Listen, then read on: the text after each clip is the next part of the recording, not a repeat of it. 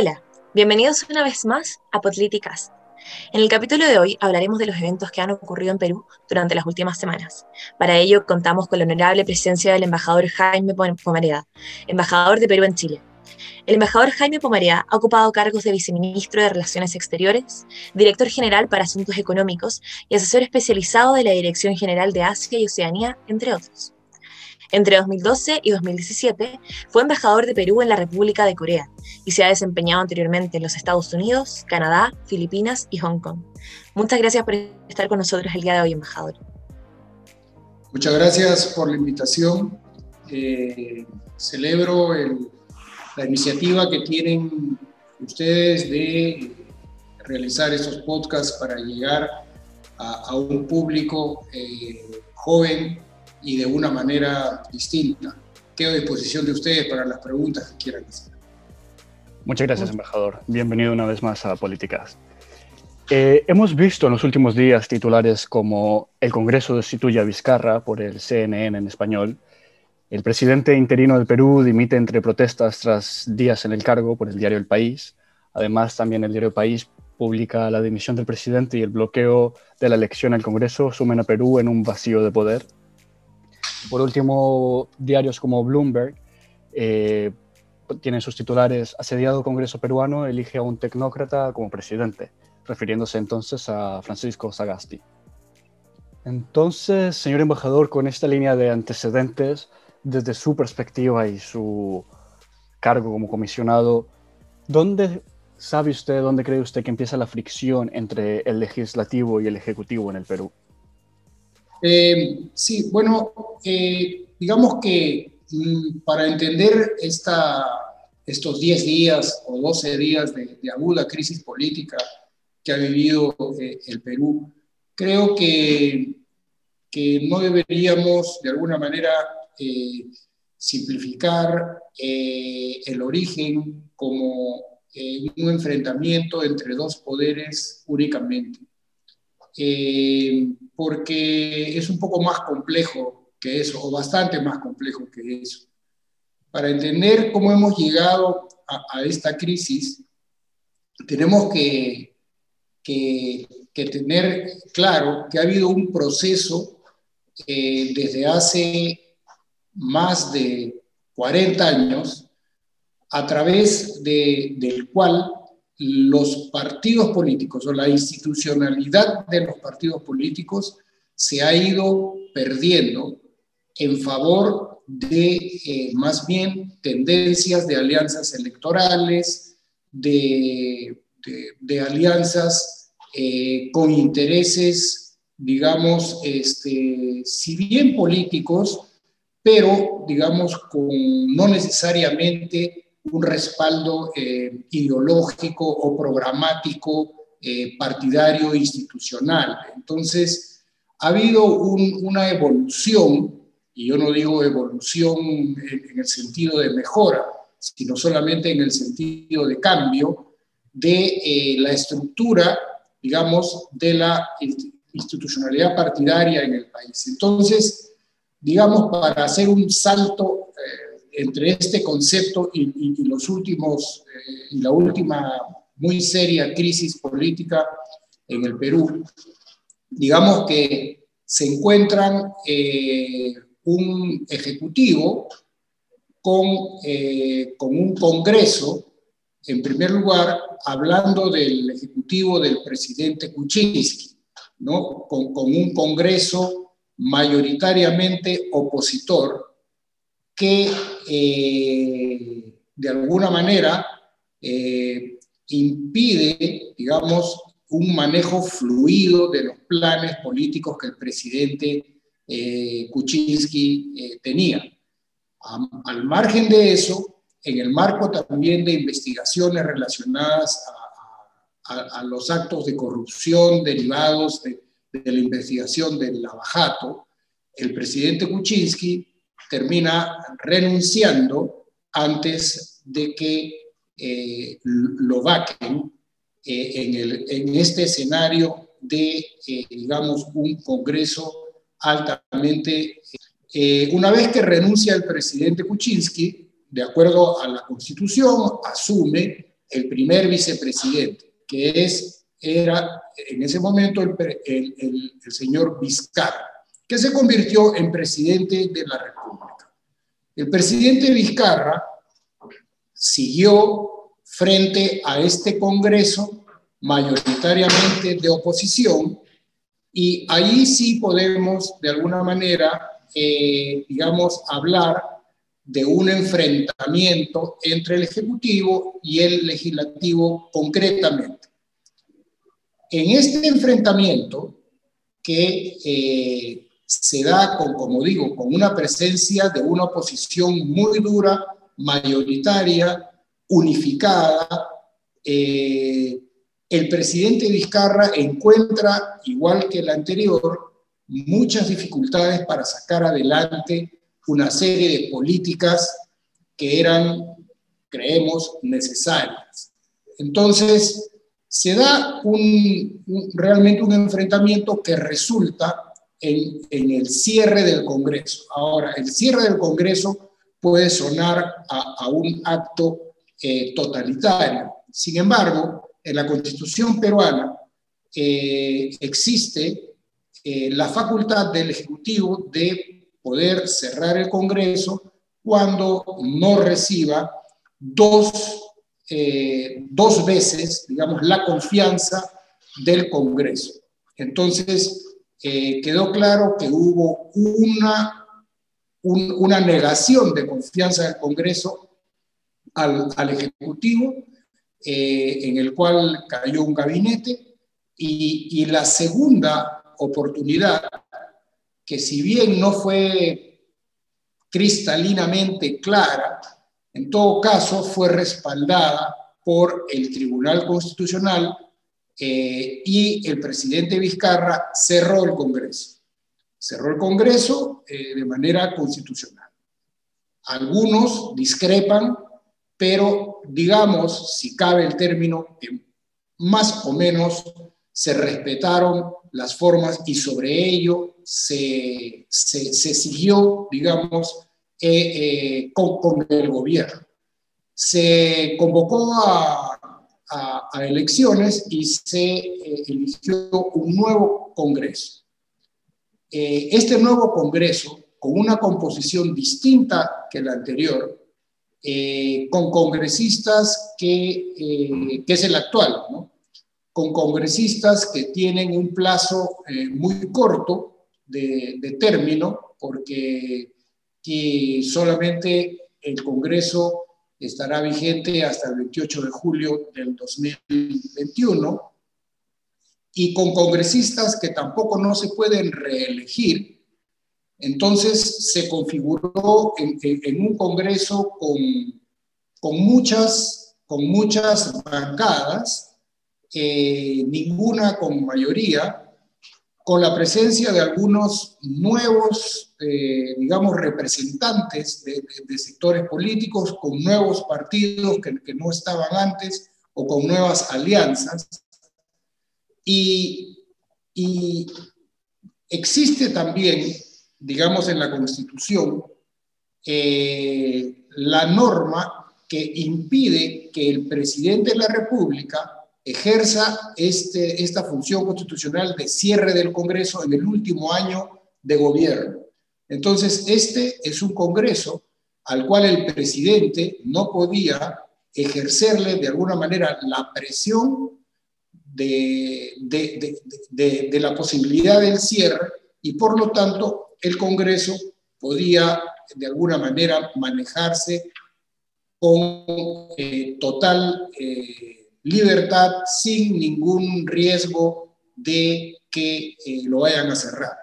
Entonces, este Congreso eh, ha promulgado, mejor dicho, ha, aprobado una serie de leyes que el Ejecutivo observó por, por diferentes motivos, pero que a pesar de ello, el Congreso los podía eh, promulgar por, en una forma denominada por insistencia. Es decir, el Congreso emite una ley, el Ejecutivo la, observa se opone, pero no tiene capacidad para evitar su promulgación, porque el Congreso igual la puede promulgar.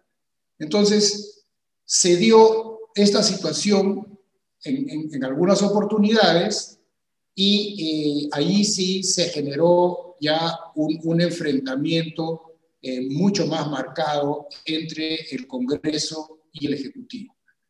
De esta manera, el, Congreso trató de obtener la vacancia del presidente Vizcarra por, por, eh, por, vincularlo a algunos actos de obstrucción de justicia en, en un caso de la contratación de una persona en, un ministerio, eh, un caso, digamos, eh, menor de alguna manera, pero que evidentemente obtuvo trascendencia en tanto que el, el Congreso lo quiso utilizar para sacar para vacar al presidente.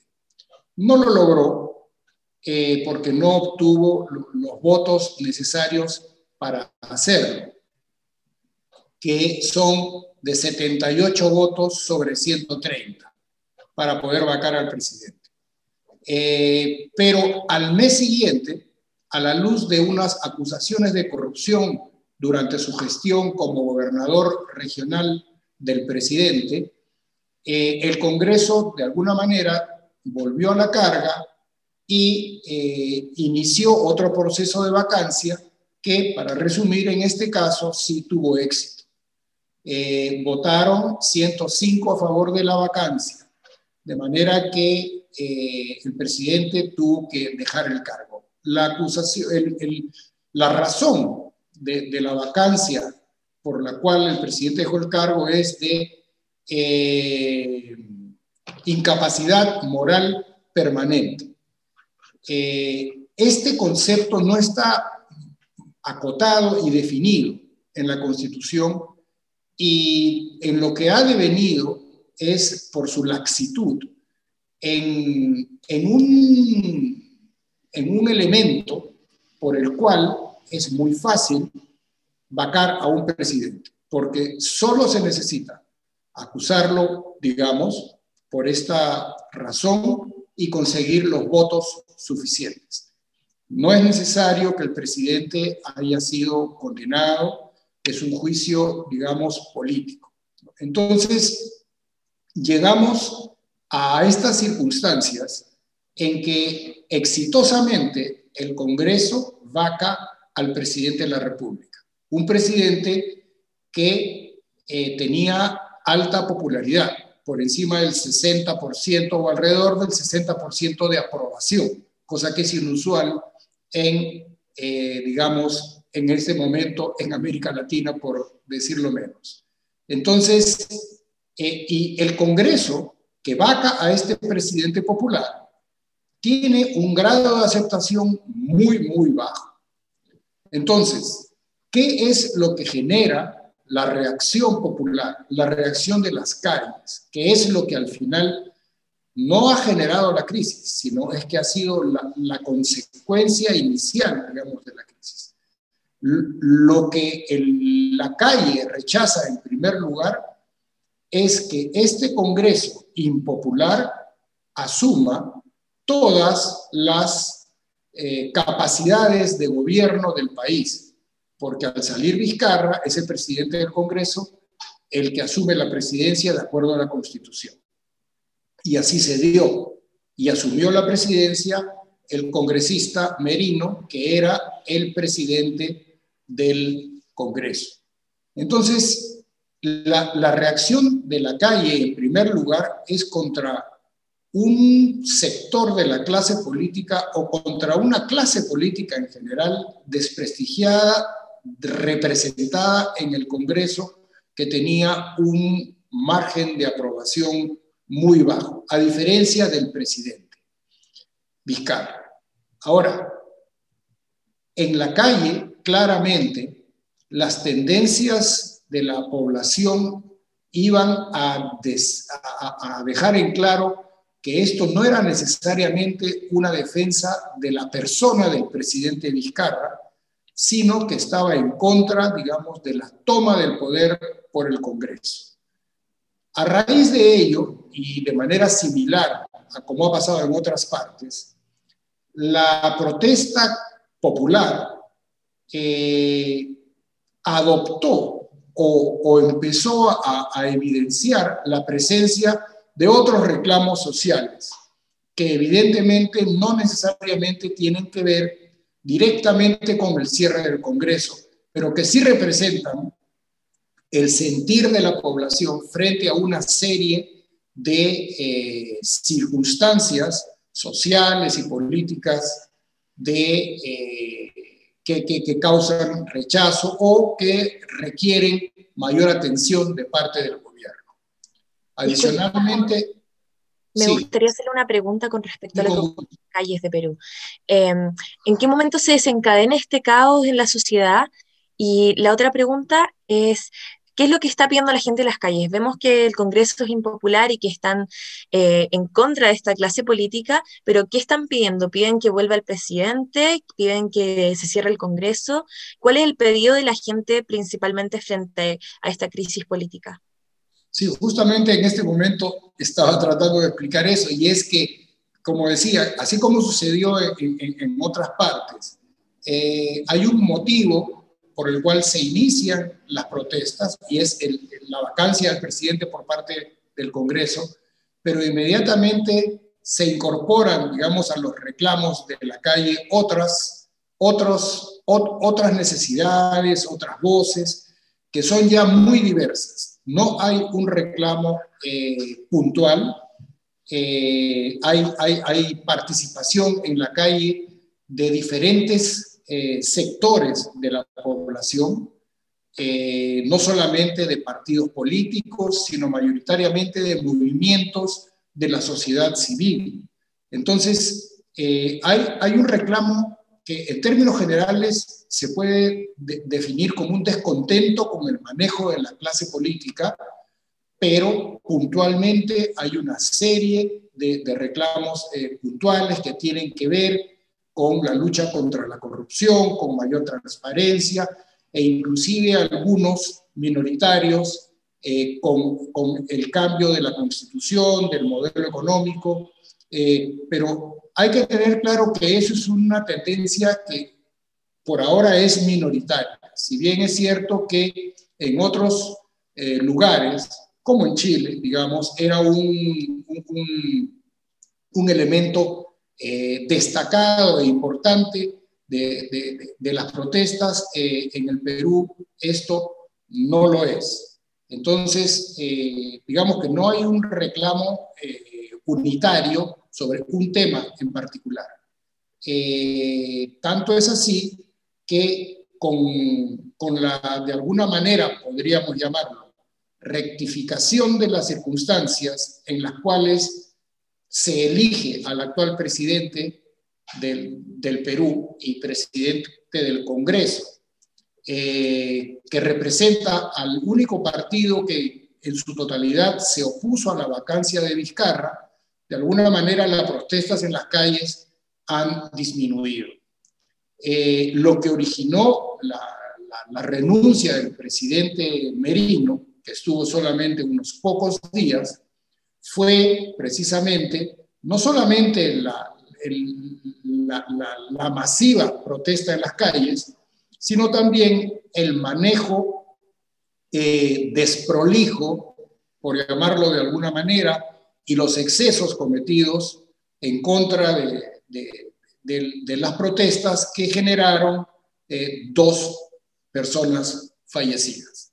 Esta presión hizo caer al presidente Merino y, eh, y, dio eh, cabida a la, a la elección del nuevo presidente del Congreso y actual presidente de la República también. Y como digo, ustedes ven que ahora la protesta en la calle ha casi desaparecido. Entonces, digamos, esto no quiere decir que la crisis en el Perú esté ya solucionada. Hay un camino eh, delicado que recorrer de aquí al 28 de julio y sobre todo al 11 de abril, en que habrán elecciones, cosa que se realizará de todas maneras. Muchas gracias por ese, esa gran contextualización. El que, no, el que no sabía el tema ahora sabe dónde está parado y tiene una mejor idea. Volviendo desde los puntos, porque trató muchos puntos muy interesantes de eso, volviendo desde arriba, eh, esta crisis empezó en la clase política entre los roces entre legislativo y, y ejecutivo, pero entonces, hablando precisamente de la destitución y la moción de, de vacancia, este mecanismo como tal que usted nombró, que es amplio y que no tiene, sí, que es básicamente amplio, ¿cómo en un sistema presidencialista como son en la mayoría de nuestros países, cómo se puede unir un presidente que no tiene apoyo, que pueda gobernar y que esta moción de, vacancia pueda pasarse con tan poca aprobación, porque eso es un 20% del, del Congreso que tiene que mandar la moción para que empiece la discusión. 50% me parece que pasa a la siguiente etapa y usted, como decía, 66% se puede eh, nombrar la vacancia. Entonces, ¿cómo en un sistema presidencialista con un presidente que no tiene apoyo y que no se ve en el futuro cercano un presidente con apoyo eh, mayoritario en el Congreso solucionar estos problemas tan profundos y que dividen a la sociedad de esta manera tan, tan profunda también? Sí, bueno, ese es un punto crítico eh, precisamente en el análisis de, de esta crisis. Eh, es difícil entender cómo es más fácil, de acuerdo a estas eh, circunstancias que, usted ha descrito muy bien, eh, es más fácil destituir a un presidente que destituir a un alcalde, a un congresista o, a alguna otra autoridad. Entonces, esto es de alguna manera un, un vacío que, que habrá que precisar y remediar en, los próximos eh, semanas o meses y cuanto antes mejor, porque si mañana el Congreso reúne 78 votos a favor para vacar a este presidente o cualquier otro, lo hace igual. Y ese es un, un, tema que es indudablemente una vulnerabilidad del sistema a mi manera de ver. Entonces, esto eh, perdón, Pascal, una, solo una acotación. ¿Esto podría llegar al punto de tratarse constitucionalmente o en, la, en el cambio de constitución o es a su, a su, punto de vista simplemente una reforma constitucional que es mucho menos profunda, simplemente para arreglar pequeñas cosas como es la, la singularidad o la, lo, lo, general de la moción de censura por... Eh, la vacancia por incapacidad moral permanente. Sí, exactamente, la vacancia por incapacidad moral. ¿Simplemente por una reforma o se podría dar la apertura a un cambio de constitución, constitución general como pasó aquí en Chile? No, esto inclusive eh, podría darse como una interpretación del Tribunal Constitucional eh, y por supuesto también con una reforma puntual. La, la Constitución del Perú, como otras, han tenido algunas adecuaciones y reformas puntuales sin necesidad de llegar a un cambio total.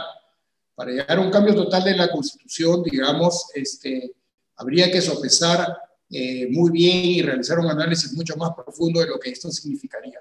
Pero este punto en particular no requiere de un cambio, digamos, este, total de la Constitución me gustaría hacer una pregunta. Eh, esto es más allá como para acercar un poco a los chilenos a lo que está pasando en Perú. Me gustaría, a su parecer, saber cuáles cree que son las principales similitudes y diferencias que ha tenido eh, Perú en estos días con el estallido social que vivimos en Chile el año pasado. También un poco, yendo hacia la protesta de nuevo, preguntarle cómo ha sido el manejo policial frente, frente a lo que está ocurriendo.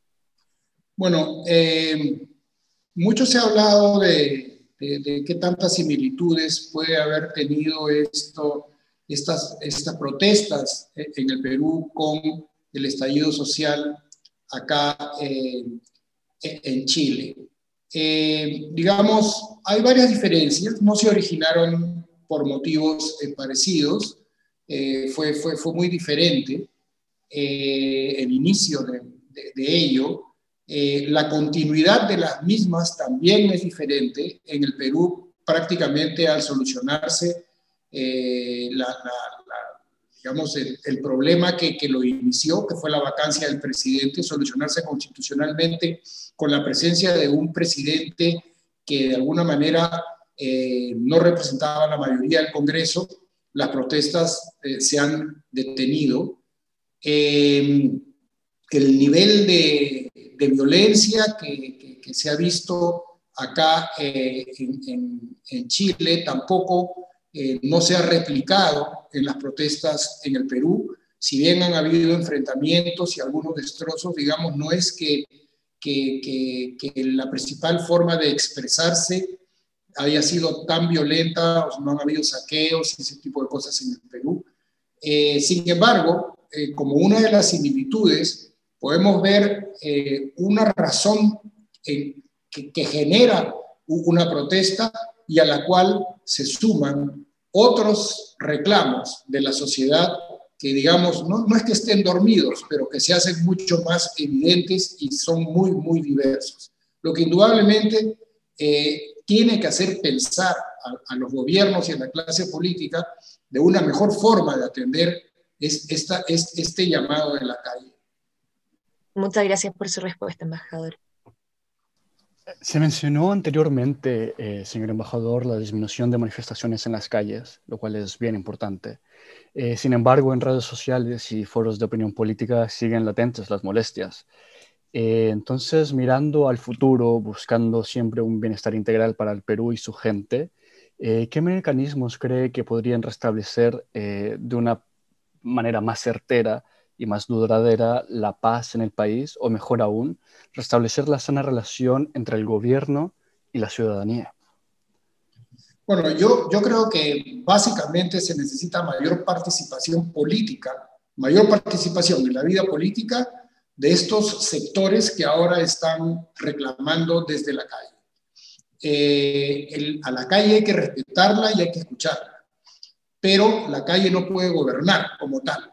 Se necesita convertir eso en políticas, convertir en participación ordenada, que sea parte de, la estructura política. Y evidentemente se necesita una, una, una, reforma, digamos, de, de, la forma en la cual estos segmentos de la población eh, pueden participar.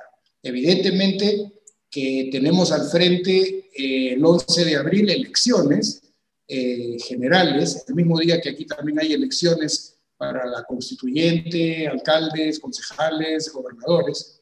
En el Perú hay elecciones generales para presidente y Congreso.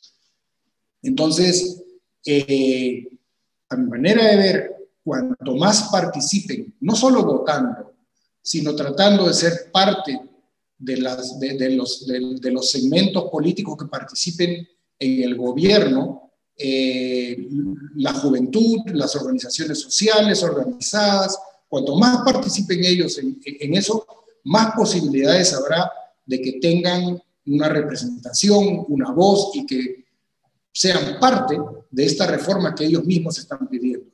Eh, teniendo en cuenta los eventos que han tenido en las últimas semanas y todo el cambio que ha habido en la política y el apoyo popular que se ha podido mover, eh, ¿Cuál cree usted que son las fuerzas políticas más relevantes en este momento, tanto de oposición como del oficialismo? ¿Y cuáles son sus visiones para el futuro de cada una de estas dos partes? Bueno, es muy difícil en este momento eh, definir, lamentablemente, eh, digamos, en el Perú normalmente los procesos electorales, y estamos en un proceso electoral ya en marcha, no son tan previsibles ni tan claros con tanta antelación. Entonces, es en los últimos meses y semanas del proceso en que se, se empiezan a definir las principales tendencias. Indudablemente que por ahora hay un, digamos, que un puñado de, candidatos con, posibilidades de, llegar al poder. Eh, hay partidos que se están perfilando como los más, eh, digamos, con mayor capacidad también de convocatoria pero existe la posibilidad de aquí a abril en que hayan algunas alianzas, algunas agrupaciones. Eh, a mí me gustaría ver mucho más participación de eh, la sociedad civil, de la juventud, en todos estos procesos. En este momento, la única forma de participar en la vida política, digamos, de aquí a abril, eh, es siendo parte de de alguna agrupación política, digo, hablando de, la estructura formal, eh, porque evidentemente desde la prensa o desde la calle, por último, también se pueden expresar opiniones y ejercer presión. Pero si queremos ser productivos, si queremos ser, eh, digamos, conseguir eh, un, un, sistema político más justo, más representativo, creo que el, camino eh, sería participar en, en, un fortalecimiento de partidos políticos que, le ofrezcan unas oportunidades más claras a la población. En ese momento es, es, es, es, muy difícil prever eh, cómo se van a, comportar los votantes de aquí al 11 de abril. Favor, me gustaría también preguntarle con respecto a los desafíos que tiene el país. Eh, como nos dice, uno de los grandes desafíos es que exista participa participación, fortalecimiento de los partidos, oportunidades claras para la población. Eh, pero de aquí a futuro, como si uno lo ve en perspectiva de aquí a cinco años, luego de esta crisis política que ha, ha tenido un impacto fuertísimo dentro de Latinoamérica en general, ¿Cuáles son los principales desafíos para restablecer la paz, el orden y, y la gobernanza? Bueno, eh, tenemos que tener en claro, y no hemos hablado ni mencionado nada de esto, eh, la crisis sanitaria que, afecta al mundo es un elemento que, que, además ha afectado económicamente a los países y por lo tanto eh, evidenciado, resaltado o desnudado las, las falencias tanto políticas como sociales que, tienen los gobiernos. Esto ha exacerbado las protestas en tanto las necesidades se han incrementado. Entonces, eh, me queda muy claro que el, principal objetivo de, del gobierno en el Perú, y supongo que la mayoría de los gobiernos, es en primer lugar eh, combatir la pandemia, que debemos tener claro que quedará con nosotros o por un tiempo más. Esto no es algo que creo yo vaya a desaparecer pronto. Como consecuencia de ello, tratar de estabilizar las economías, pero el objetivo último de todo gobierno es mejorar el nivel de vida de la población, la eliminación de la pobreza que tenemos en todos los países de, de América del Sur en mayor o menor medida. A eso se tienen que dedicar los gobiernos, pero para ello necesitan estructuras políticas adecuadas. Y ese es un trabajo que paralelamente tiene que darse, si no, no va a haber forma de llegar a esta población descontenta. Ahora tomando un punto de vista un poco más amplio desde las relaciones internacionales, la política exterior del Perú, eh, todo esto, como pasó en Chile, las protestas, el estallido social tuvo un impacto en la imagen de Chile en el, en el exterior, la cancelación de la, COP, de la COP25, eh, la, devaluación de la imagen de la marca Chile como tal. Eh, todas las cosas que han pasado en Perú, la crisis eh, institucional que está teniendo de cierta manera, ha afectado la imagen del Perú en el exterior y también estos eventos, cómo van a afectar las relaciones bilaterales, las relaciones comerciales y las relaciones en el, en el vecindario, en América Latina y el mundo. Y también si hay algún mecanismo o alguna manera en que América Latina como conjunto pueda tratar estos temas que están siendo replicados, esos temas sociales que están replicándose en todo, todos los países como tal, conjuntamente abordar eso. Sí, bueno, eh, indudablemente que esta grave crisis política por la que ha pasado el Perú eh, afecta la imagen internacional del país, pero por otro lado, también eh, la comunidad internacional destaca la, la capacidad del Perú para sobreponerse a esta crisis en un tiempo corto. Y esto eh, colabora a mejorar o a remediar, digamos, reparar de alguna manera eh, los efectos de, eh, de, la mala imagen que esta crisis puede haber ocasionado. Por otro lado, si bien el Perú ha venido con una serie de, digamos, de, mini crisis políticas llevada a esta mini crisis, digo, en comparación a la que hemos tenido eh, los últimos días, eh, eh, la economía se ha mantenido sólida y robusta durante los últimos 25 años, digamos, y, y, eso es algo que la comunidad internacional también destaca. Entonces, hay una solidez, de alguna manera, de políticas económicas que que respaldan la, la, imagen del Perú y su capacidad de recuperación. La crisis económica que atravesamos como producto de la pandemia es eso, es una crisis como producto de la pandemia. no es una crisis estructural. Entonces, en tanto se combata la pandemia exitosamente, la recuperación económica también será más rápida que si fuese una crisis estructural. Entonces, eh, ahí tenemos una ambivalencia en tanto somos capaces de generar crisis, somos capaces también de remediarlas de manera constitucional, de más o menos rápida.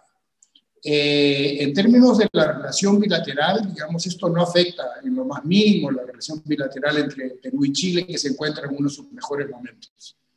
Y en relación a, digamos, a lo que puede hacer la comunidad internacional para, eh, de alguna manera, eh, responder a estas, no digamos olas de protestas, pero estas tendencias de, insatisfacción de, la población representada en protestas en la calle, yo creo que hay un sentimiento generalizado eh, y de diferentes proporciones en cada país, porque cada país tiene sus características, de que es eh, necesario de alguna manera acercarse más a la población, establecer mecanismos en los cuales la población encuentre métodos de representación más válidos y más eficientes de los que existen hasta ahora. Esperamos entonces esta interesante entrevista con el embajador Pomareda haya servido para entender, entender de una mejor manera y de una manera más cercana la situación de nuestro vecino país. Nos despedimos entonces agradeciendo al señor Jaime Pomareda por su disposición y al excelentísimo ministro consejero de la Embajada del Perú, Juan Pablo Vegas Torres, por su gestión colaborativa. Embajador, ¿algunas palabras para nuestros oyentes del Perú? Bueno, simplemente, eh, en primer lugar, quiero agradecerles por, la oportunidad de poder conversar con ustedes, decirles que quedo a su disposición para eh, reunirnos y conversar eh, virtualmente por ahora en, en, las oportunidades que ustedes lo consideren y eh, simplemente decirles que eh, esta crisis, digamos, es eso, es una crisis. El país continúa, eh, tenemos que sacar las enseñanzas que, se puedan esta, de estas circunstancias para mejorar y, tener confianza en que eh, las políticas destinadas al mejoramiento del nivel de vida de la población, que como digo es el fin último de todo gobierno, puedan continuar de la manera más justa. Excelente. Bueno, esto ha sido Políticas en el inicio de esta serie peruana. Los dejamos cordialmente invitados a que no se pierdan nuestros próximos capítulos donde contaremos con la colaboración de académicos de la Universidad Católica del Perú. Hasta la próxima.